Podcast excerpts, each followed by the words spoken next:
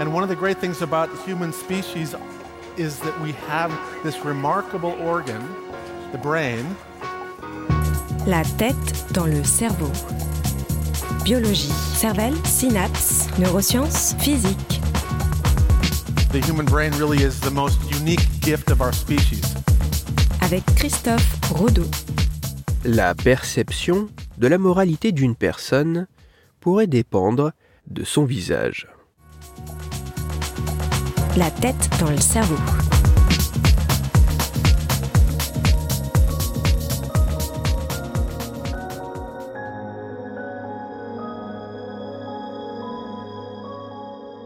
De Voldemort à Victor von Fatalis, en passant par Scar, les méchants présents dans la culture populaire ont fréquemment une anomalie visible dès le premier regard sur leur visage. Mais derrière ce procédé créatif permettant d'identifier rapidement un antagoniste, pourrait-il exister? Un mécanisme profondément ancré en nous, nous faisant associer quasi automatiquement un visage sortant de la norme à quelque chose de mauvais.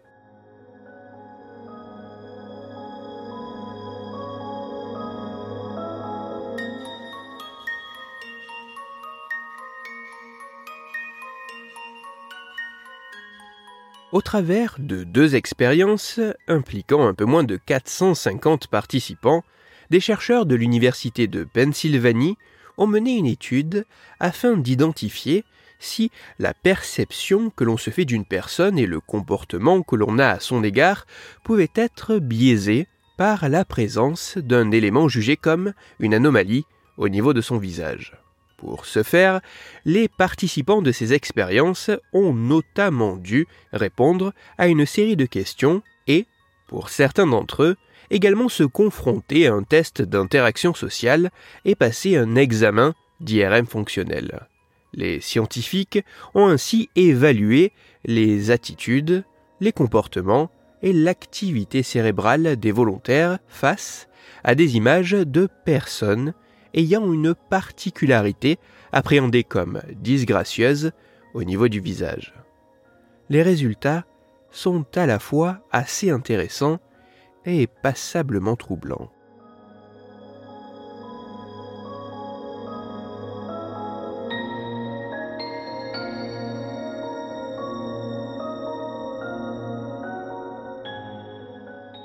Face à une personne jugée comme ayant une particularité sortant de la norme au niveau du visage, notre attitude, aussi bien que notre comportement et notre activité cérébrale, semblent se modifier d'une manière bien particulière.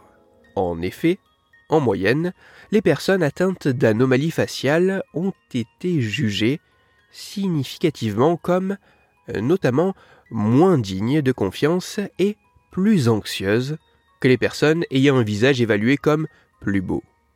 Cette attitude plus négative semble également se retrouver au niveau du comportement.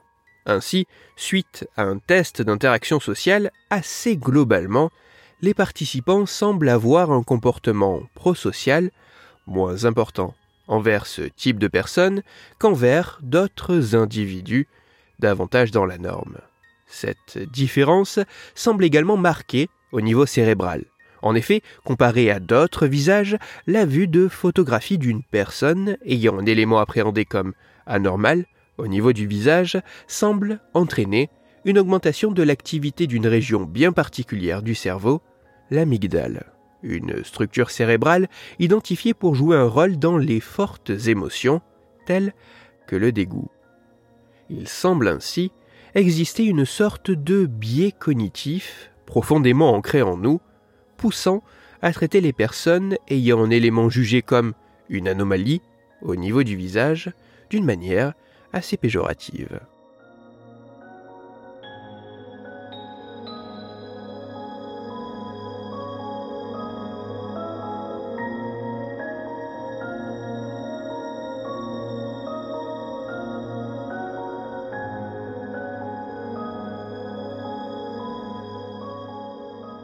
Le cinéma et la littérature sont remplis d'exemples de personnages antagonistes comportant une particularité jugée comme disgracieuse au niveau du visage. Des problèmes de peau, aux brûlures, en passant par la présence d'une cicatrice, ces éléments très visuels permettent d'une certaine façon de représenter dans les chairs une moralité passablement mauvaise. Mais plus qu'un procédé créatif pouvant paraître assez simpliste, le fait d'associer une anomalie faciale à une certaine forme de méchanceté, de malignité, d'ammoralité pourrait en réalité s'inscrire de manière plus profonde en nous. Ainsi, il semble exister une sorte de biais cognitif qui entraînerait irrépressiblement et involontairement un traitement différent des personnes atteintes de ce type d'affection. Notre activité cérébrale, notre comportement et notre attitude pourraient ainsi être modifiés, entraînant une perception, une appréhension et une interaction dégradée, voire même plus négative de ces personnes.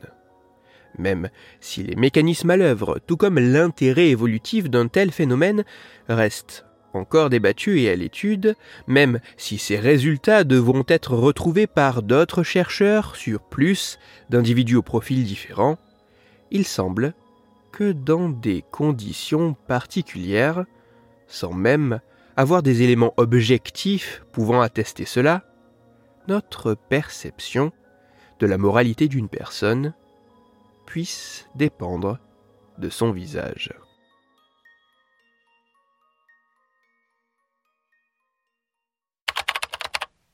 Toutes les références scientifiques m'ayant servi à écrire cette chronique se trouveront sur mon site Cerveau en argot. Vous y retrouverez notamment l'article scientifique dont je n'ai fait qu'effleurer la complexité et la richesse et que je ne peux que vous encourager, si vous en avez la possibilité, à parcourir dans le détail. Les biais cognitifs sont vraisemblablement présents pour simplifier le traitement de la complexité du monde autour de nous. C'est par la connaissance de leur existence qu'il semble possible de mettre en place des mécanismes conscients de contournement pour tenter de pallier à ces automatismes qui peuvent apparaître dans certains contextes totalement aberrants, au moins d'un point de vue moral. Pour approfondir la chronique d'aujourd'hui, je vous renvoie à un article disponible gratuitement sur Internet. Cet article a pour titre Pourquoi les méchants des films ont-ils souvent une cicatrice sur le visage? Il est écrit par Marion de et il est à lire sur le site science et avenir.fr. Dans cette chronique, il était question d'un mécanisme nous guidant à notre insu. C'est pour cela que je vous renvoie à l'épisode numéro 136 de La tête dans le cerveau. Dans cet épisode, vous découvrirez ou redécouvrirez qu'il semble exister un mécanisme nous rendant particulièrement aveugles aux plantes présentes autour de nous. Pour parler cicatrices et grands méchants iconiques, ou plus sérieusement, afin de discuter science et cerveau, vous pouvez me retrouver sur Twitter Christophe-Rodo, R-O-D-O, sur la page Facebook de la tête dans le cerveau et sur mon blog Cerveau en argot.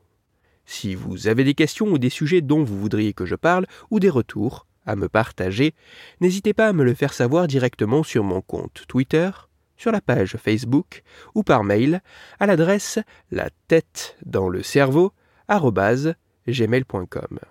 Toutes mes chroniques, y compris celles-ci, sont disponibles en réécoute sur mon podcast La tête dans le cerveau, à retrouver sur toutes les plateformes de podcast dont SoundCloud, Deezer, Spotify, Google Podcast, iTunes, Apple Podcast, mais aussi sur YouTube. Christophe Rodeau. La tête dans le cerveau.